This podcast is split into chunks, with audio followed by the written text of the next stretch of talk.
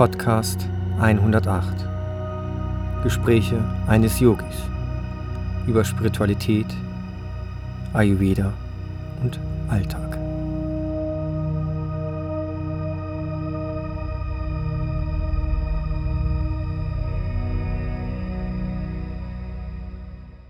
Heute sitze ich hier mit Kirsten in Köln und äh, habe sie eingeladen zu einem Podcast. Wir haben uns kennengelernt über einen Ayurveda-Tag in Köln. Dort äh, äh, saß sie am Stand neben mir und hat über ja, doTERRA-Produkte verkauft, war das so? Ätherische Öle, ja, genau. Ätherische Öle, genau. Und ähm, wir kamen sehr schnell ins Gespräch und äh, haben uns über viele Dinge unterhalten, sind äh, da auch äh, dann zusammengekommen, dass wir gemerkt haben, dass wir Ayurveda eigentlich als Grundstock da oder als Ausgangspunkt ähm, ja, die Gemeinsamkeit haben. Und ähm, vorhin haben wir ein kleines Video abgedreht. Da ging es um ätherische Öle. Da hat sie wunderbar erklärt, wie eigentlich ätherische Öle funktionieren. Und ähm, mir war vieles eigentlich gar nicht so bewusst. Und ähm, dann haben wir über die drei Doshas geredet, wie man da auch ätherische Öle mhm. einsetzen kann. Aber das könnt ihr auch gerne auf unserer Website nochmal angucken. Jetzt sitzen wir hier, nachdem wir alles abgedreht haben und äh, sind im Gespräch. Und zwar im Gespräch über viele Dinge, die jetzt auch gerade so passieren. Ähm, wir tauschen uns aus, vor allen Dingen ähm, auch immer mit dem Blick auf die Veden, über das, was wir gelernt haben. Oder man lernt ja eigentlich nicht aus bei den Veden, das hört ja nie auf. Und ähm, kommen da in, ja, in unterschiedliche Gespräche. Du empfängst ja auch Leute, du arbeitest mit Menschen. Magst du ganz kurz nur für die Zuhörer erzählen, wie, was du machst? Ja, gerne. Hallo erstmal. Kirstin Matthews ist mein Name und ich arbeite ähm, als ähm, Coach und Beraterin und Behandlerin und ähm, Lehrerin für, was ich kosmische Bildung nenne. Das ist im Grunde für die äh, Leute, die mit Ayurveda vertraut sind, ist das das ayurvedische Lehre.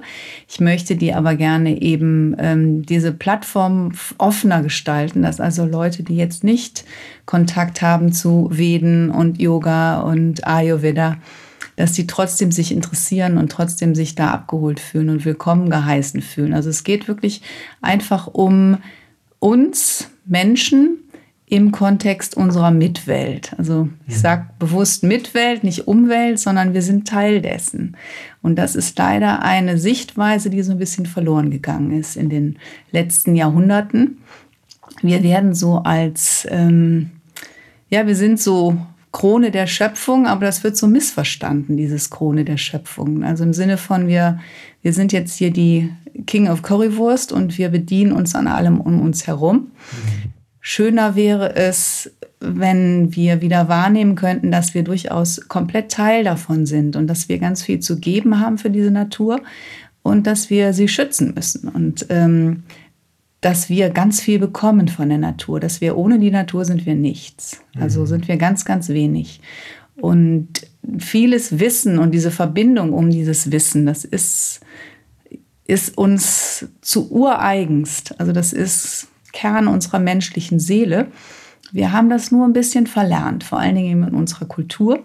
Und das ist mein Anliegen, das den Menschen nahezubringen wieder und ähm, ihnen damit neues Verständnis zu eröffnen für die Verbindung zwischen Mensch und Mitwelt im Sinne von ähm, Umgebung, Umwelt, alle Einflüsse, die da reinspielen. Also ähm, Wohnort, Klima, Witterung, Ernährung, Riesenthema, ne? Lebenswandel, Riesenthema, ne? wie gestalte ich mein Leben, ne? wie, wie verbringe ich meinen Alltag, was, was, welche Bestandteile hat mein Alltag.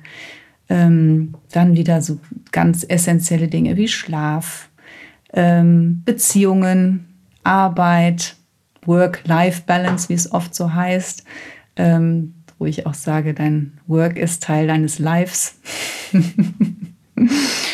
ähm, es gibt bestimmt auch Menschen, die, die wählen, nur zu arbeiten, um Geld zu verdienen, aber ich würde mal sagen, ganz viele Menschen arbeiten auch, weil sie einfach das lieben, was sie tun oder mal geliebt haben, was sie mal getan haben.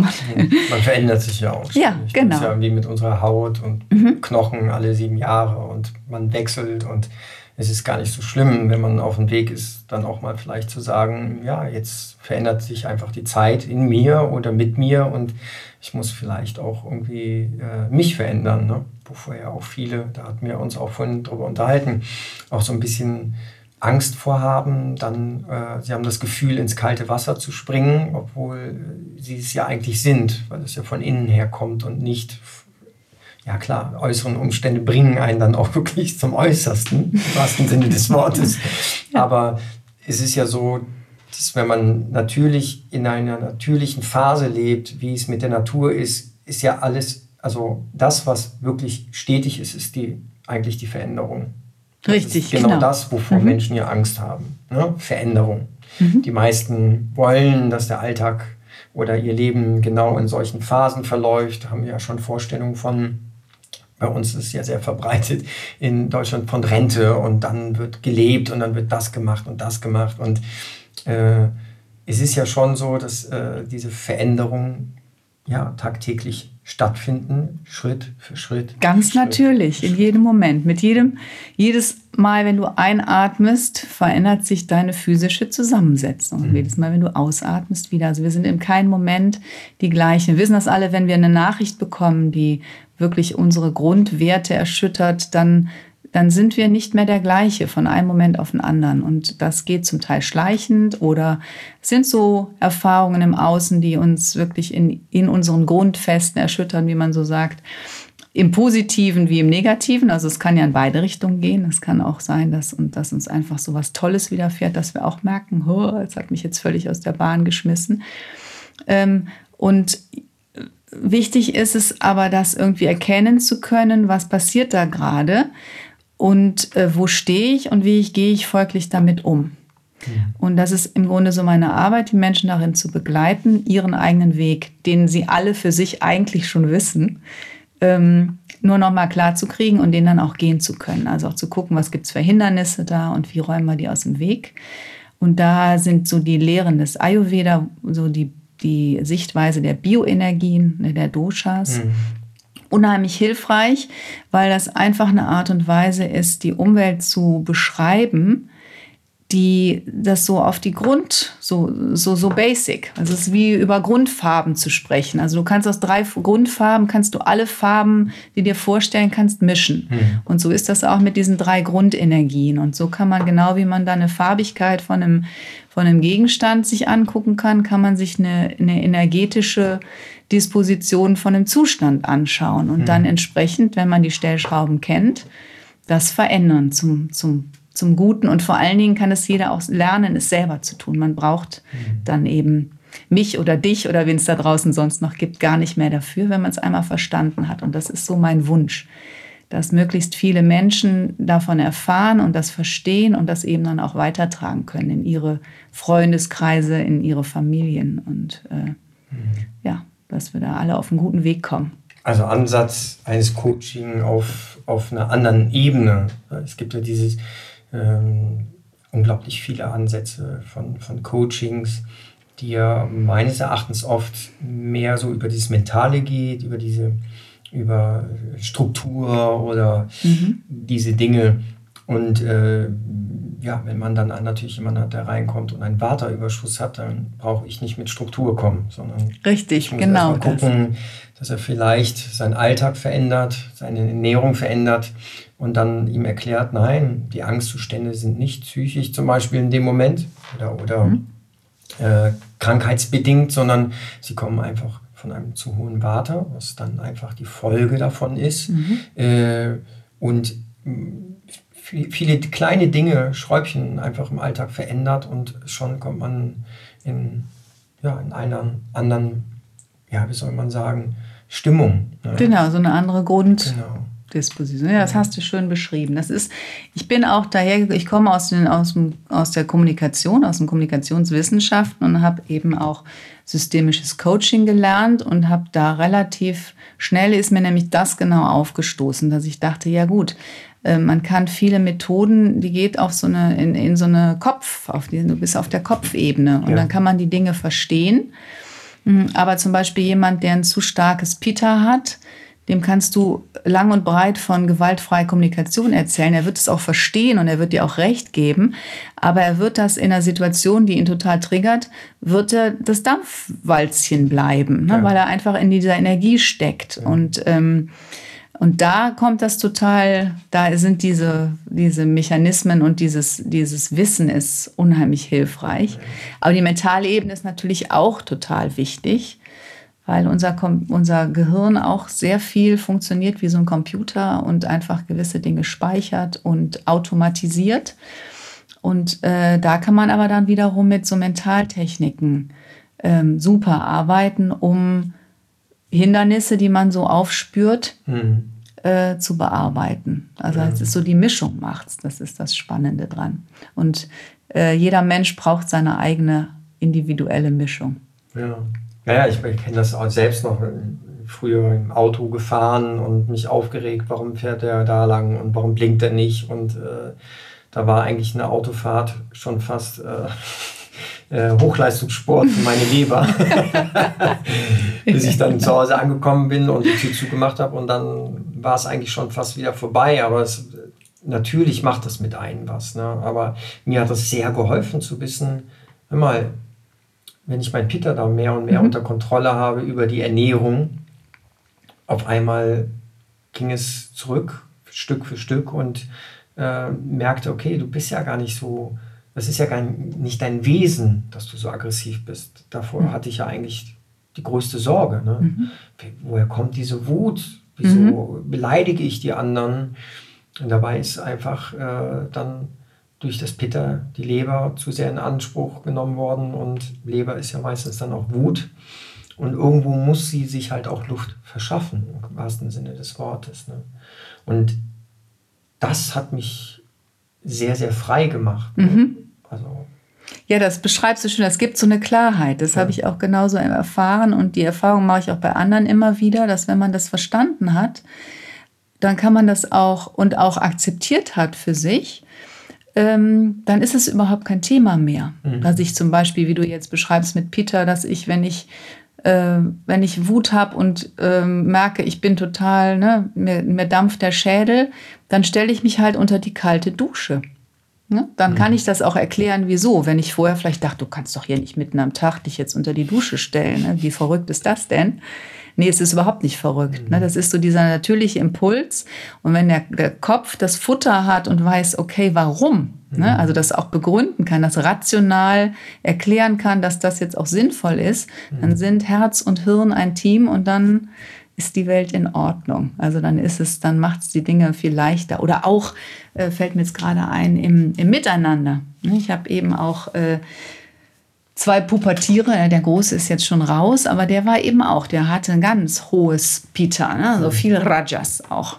Und wenn man dann eben sagen kann, ja, hör mal, dein Pitta, dein Feuer brennt aber stark, dann ist das was anderes, als wenn man ihm sagt, hör mal, äh, warum bist denn du so aggro? Mhm. Das kommt ganz anders an, weil es ist wie so das Bilderbuch mit der Motzkuh, wo man das so ein bisschen, ne, das ist so ein externer Einfluss, der eine Wirkung auf uns hat und dann kann man wieder drehen und das macht das Ganze irgendwie so ein bisschen äh, humorvoller auch oft.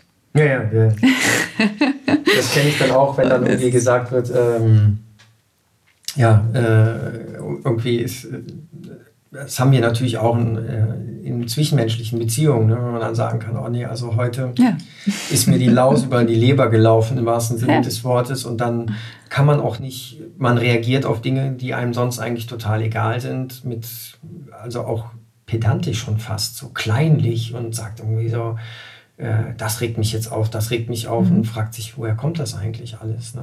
Und das ist schön. Und es ist schön, weil du das auch vorhin gesagt hast, ich kann ja unter die Dusche gehen, ne? aber wir sind natürlich mit unserem Programm in unserem mhm.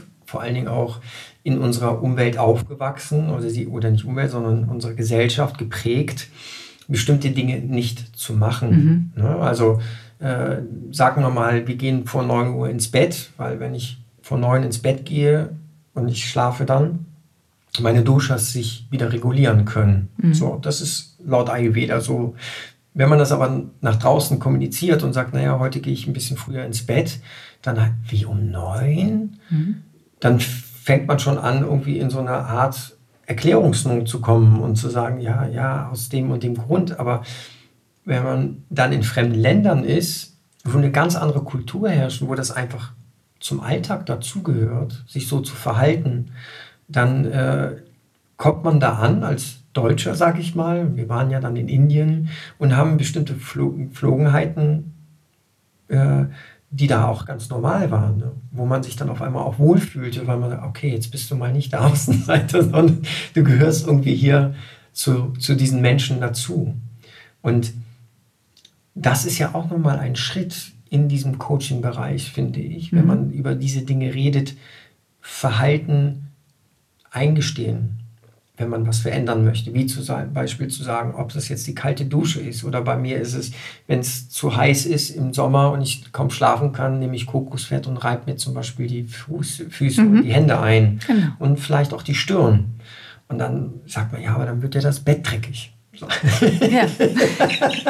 man ist immer irgendwo in, ein, in einem, ja, wie soll man sagen, in, in, in so einem, äh, ich würde nicht sagen Konflikt, aber sowas in der Art ist es schon. Und wenn man dann natürlich äh, diese Dinge dann irgendwann in seinen Alltag einbringen möchte und man mhm. hat dann Leute, die dann zu einem kommen und fragen, ja, kannst du mich coachen?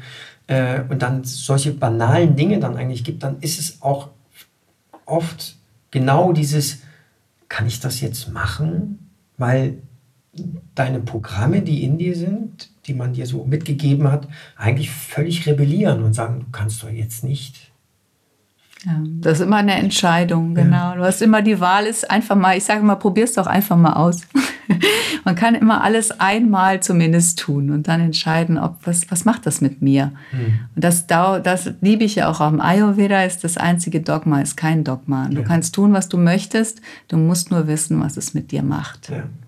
Und das schafft auch jeder Mensch nur übers Ausprobieren. Ja. Ich sage auch, ich habe die Weisheit nicht gepachtet, ich habe halt, kenne halt so bestimmte Prinzipien, aber wie das für jeden ist, das kann nur der jeweilige selber erfahren. Und ne, du kriegst dann, ich sage mal, es ist wie so ein Buffet von Sachen, wo ich sage, ach guck mal, das kann dir gut tun und das kann ich mir vorstellen und da habe ich den Impuls, dass das für dich richtig ist. Mhm. Aber bitte entscheide selbst. Mhm.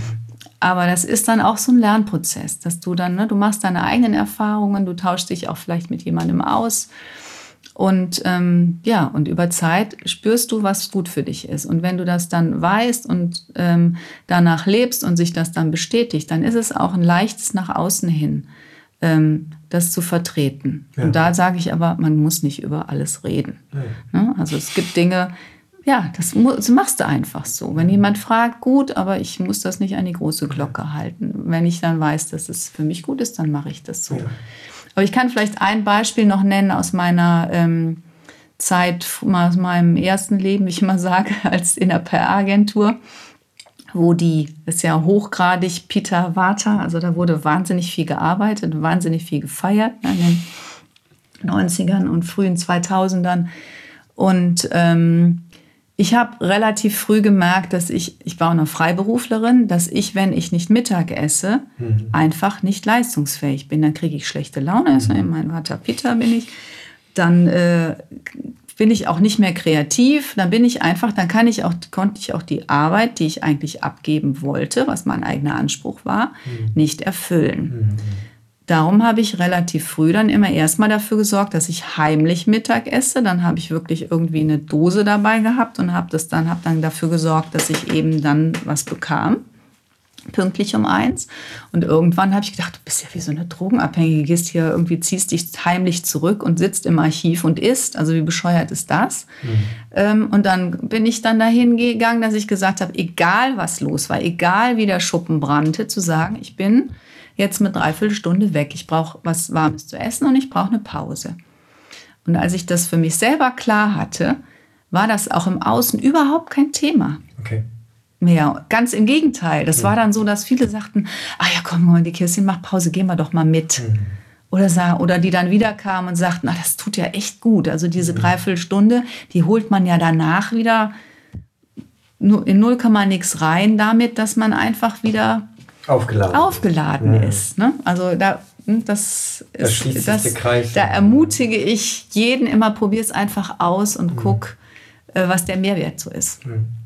Ja, das, da, da schließt sich der. Kreis, weil du das auch gerade gesagt hast. Ich hatte ja einen Talk mit, mit Darshan Mhm. über Meditation. Und da ist ja genau das gleiche Empfinden von vielen Menschen, wenn ich meditiere, verliere ich Zeit. Aber es ist genau Ja. exakt das Gegenteil, ne? weil du gewinnst Zeit, weil du konzentrierter bist, weil du bei, mehr bei dir bist, Mhm. als mehr im Außen. Ne? An, ja, anstatt, ah, ich muss noch das und das und hier Genau. und da und da und dann vergesse ich die Hälfte. Und ähm, so ist es dann auch das Gleiche. Ne? Also wenn ich da in, also zu, zu mir zurückkomme für das, was ich brauche, und jeder braucht ja was anderes. Mhm, ist ja, genau. man kann ja nicht sagen, dass es gleich ist, Und aber auch jeden Tag vielleicht was anderes. Richtig. Und dann ist es auch gut, äh, ich meine, wir alle werden durch einen Spaziergang in der Natur aufgeladen. Ja. Das ist ganz klar. Da kann man nicht sagen, jeder braucht was anderes, in, in Anführungszeichen, sondern es ist einfach, es wirkt auf jeden gleich. Auch, in, auch wenn man in dem Moment es nicht wahrnimmt. Mhm. Aber wenn man dann öfters die Runden dreht, das ist dann wie so ein Muskel, den man dann trainiert, dann merkt man irgendwann, ah, das ist aber schön, dass der Muskel da ist. Ja, richtig. ich Aber, genau, aber der eine wird vielleicht schneller gehen, der andere langsamer. Der eine wird sich neben Wasser setzen Ja. und da einfach Zeit verbringen. Der eine Ja. wird im Wald sein wollen, der andere auf der Wiese. Also auch da, glaube ich, und ne, das hängt auch wiederum von dem, vom Wetter ab. Der Ja. eine liebt Regen, ne, der andere liebt Sonne. Ne, das einfach ausprobieren. Ja, ja. ja, schön. Also das heißt, im Grunde genommen arbeitest du mit den Menschen, Grundlage ist, ist Ayurveda, aber warum nennst du das dann anders? Geht es darum, dass Ja. du den Leuten das anders rüberbringen möchtest? Hat Ayurveda irgendwie etwas, was Leute eventuell abschrecken könnte? Ähm, der Begriff Ja. Es geht nur um eine Benamsung. Es ist nur ähm, auch da wieder unser Gehirn, der Computer. Wir haben sofort, wenn du, wenn wir einen Begriff hören, haben wir Assoziationen dazu. Und in unserer Kultur äh, ist es eben, schränkt es stark ein. Die Erfahrung habe ich auch gemacht, dass viele Leute mit Ayurveda eben Ernährung und Massagen verbinden. Und dann kann ja jeder mal selber ausprobieren. Ne? Wenn man jemand fragt, welche, welche Assoziation hast du zu Ayurveda, dann wird da vielleicht ja, bei jedem was anderes kommen. Aber es ist halt immer gleich eine Kiste, in der man steckt. Und diese, die, die Grundphilosophie, also eigentlich dieses Naturwissen, das ist ja die Lehre vom guten Leben. Lange gesund, erfüllt dein Leben leben. Wie schaffe ich das? Das ist eine Frage, die der Ayurveda beantwortet. Und das ist so breit, ähm, dass das zu diesen Voreinnahmen nicht passt. Und darum habe ich mich dazu, entsch- ich habe es in meinem Namen drin, in mein, der, der meiner, meinen Leistungsnamen, also das ist Ayur Koyo, das ist Ayurveda, Yoga und Coaching. Und Das sind so die drei Pfeiler. Also Okay. ne, Yoga auch eben als, als mentale Praxis, mehr als reine Körperübung, aber auch die Arbeit über den Körper in die tieferen Persönlichkeitsschichten. Das ist das Schöne, dass du auch, ne, wenn, du, wenn du nicht vertraut bist mit, mit den subtileren Schichten deiner selbst, dass du über den Körper da reinkommst, dass der Körper erzählt, wenn man ihm zuhört. Das ist ein anderer Bereich. Und Coaching sind eben gerade äh, Mentalarbeit und ähm, so modernere Methoden, die später entwickelt wurden, die vieles gemein haben. Also ne, das ist nicht was ganz brandneues. Das sind alles Dinge, Ja. die neue Mäntelchen bekommen, anders zusammengesetzt werden. Also das ist so die, die, die Grundideen kehren ja auch immer wieder. Das ist auch egal, ob du in der TCM bist oder im Ayurveda oder ne, in der alten persischen Medizin oder in der Kabbalah oder es gibt ja, ne, es ist immer wieder so Ideen, die sich wiederholen, die ne, vielleicht nicht ganz genau in der Form gleich sind, aber die sich anlehnen aneinander. und das einfach in unsere moderne Welt interpretiert und zu gucken, ne, wie können wir in der Kultur, in der wir aufgewachsen sind, damit was anfangen?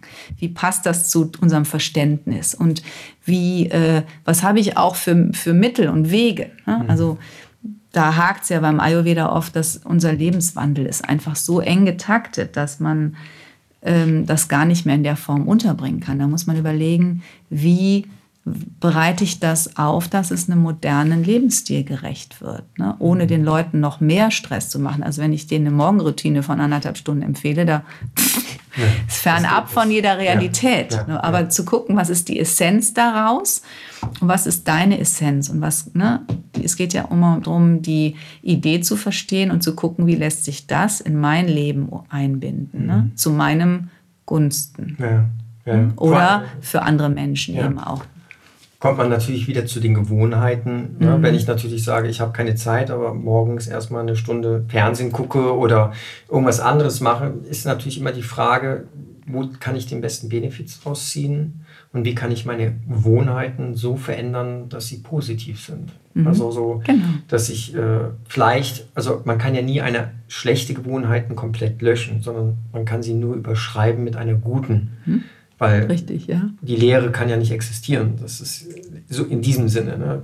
Und äh, das ist natürlich immer interessant, den Menschen das auch nochmal so ein bisschen an die Hand zu geben. Also wenn du etwas Schlechtes, eine schlechte Gewohnheit hast, äh, sie auch nicht zu bewerten, sondern sie zu versuchen, durch eine gute zu ersetzen und immer wieder an diese gute zu denken, um ihr genug Energie zu geben, um sie dann auch umzusetzen. Weil je mehr Benefit ich daraus ziehe und merke, wow, wenn ich mich jetzt morgens zehn Minuten hinsetze zum Meditieren, verändert sich mein Tag. Wenn ich mittags was esse, bin ich am Nachmittag also leistungsfähiger.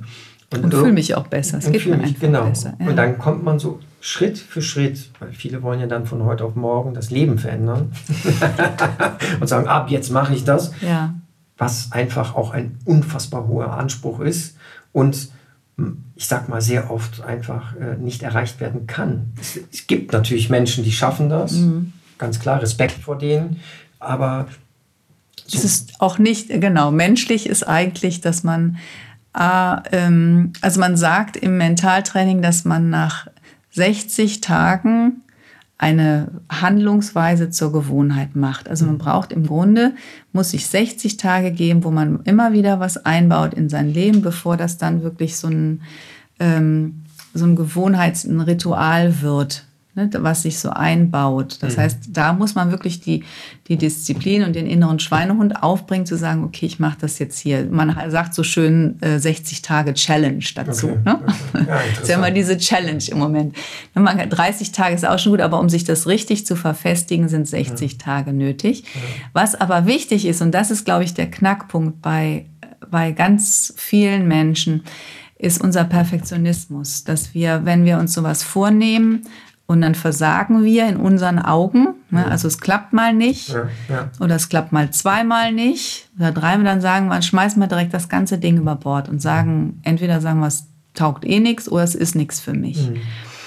Dann so liebevoll sein zu können, zu sagen, ach, hat nicht geklappt, macht nichts mach mal weiter. Mhm. Ne? Dann machst du es vielleicht zweimal, dann vergisst es wieder oder schaffst es nicht und vielleicht wieder nicht, aber dann da dran zu bleiben. Mhm. Und da eben so eine, so eine Weichheit und so eine ähm, Kulanz an den Tag zu bringen, zu sagen, okay, das ne, Veränderung braucht Zeit. Mhm. Und auch wenn, ne, wenn ich das nicht schaffe, länger nicht, oder mehrere Anläufe brauche, dass ich das trotzdem, das, das, mein, das Ziel, was ich mir irgendwann gesetzt habe, erreiche. Ja. Ich glaube, das ist das Wichtigste. Nicht zu bewerten. Also, sobald ich das negativ bewerte, genau. wird es schwerer und eigentlich schlussendlich einfach nicht erreichbar, weil ich bewerte es immer negativ, negativ, negativ. Und vor allem ich selber bewertet genau. man. Ja? Es ist ja oft so dieses, ich schaffe das ja, nicht. Genau. Und äh, Swami Kriyananda sagte mal dazu, das muss ich unbedingt mal erzählen, äh, bei ihm war das auch mit dem Rauchen auch und er wollte unbedingt mit dem Rauchen aufgeben und hat dann immer wieder, ja, jetzt höre ich aber auf, heute höre ich aber auf, heute höre ich aber auf. Aber er hat gesagt, er hat sich nie dafür verurteilt, wenn er es an dem Tag nicht geschafft hat. Sondern wenn er es an diesem Tag nicht geschafft hat, hat er gesagt, na gut, ähm, heute haben wir die Schlacht zwar verloren, aber wir ziehen uns mit unseren Kriegern zurück und, und wir werden morgen. morgen erneut angreifen. Ja, das ist ein schönes Bild. Ja. Und so kann man sich das eigentlich auch, ich finde sowieso, über viele Dinge viel mehr lachen, viel mehr Humor reinbringen. Ja. Nicht so ernst sein und sagen, ich habe das nicht geschafft, sondern einfach mal sagen, uh, okay, beim nächsten Mal, dann werden wir nochmal angreifen und dann gucken wir, ob wir es schaffen. Und wenn es dann wieder nicht klappt, es gibt ja keinen, der dabei umkommt, sondern es ist nur ein Tag der Erfahrung. Und das auch mal abzustempeln und sich nicht und alles andere so zu ernst nehmen. Ja, gebe ich dir. Und was auch ganz wichtig ist, mal zu gucken, was hat denn diese Angewohnheit Gutes für mich? Also jetzt gerade so beim Thema Rauchen. Warum rauche ich? Ne? Was mag, was liebe ich am Rauchen? Dass es ungesund ist, ist, braucht man nicht drüber reden. Aber jede schlechte, also was so als schlecht beurteilt wird, jede Angewohnheit hat einen guten Grund, warum wir sie ja. machen. Und dann ist es der Trick dabei zu gucken, wie gebe ich mir das, was ich mir darüber hole, auf eine gesunde Art und Weise oder auf eine zuträgliche Art und Weise. Und da wird es dann ähm, spannend und äh, auch erfolgversprechend. Und deswegen ist es so, dass wenn man das wissen möchte, dann einfach mal anrufen oder eine E-Mail schicken. Sehr gern. Und dann äh, geht man in die Tiefe, um genau diese Dinge herauszufiltern. Und äh, finde ich ein sehr schönen Ansatz. Ich bedanke mich bei dir. Ja, ich danke dir für die Einladung. Ein sehr schöner äh, Talk und ähm, sage Tschüss und auf bald ähm, hier von Marriage. Und ja, Tschüss, Marriage. Mach's gut. Tschüss. Ja. Podcast 108 Gespräche eines Yogis.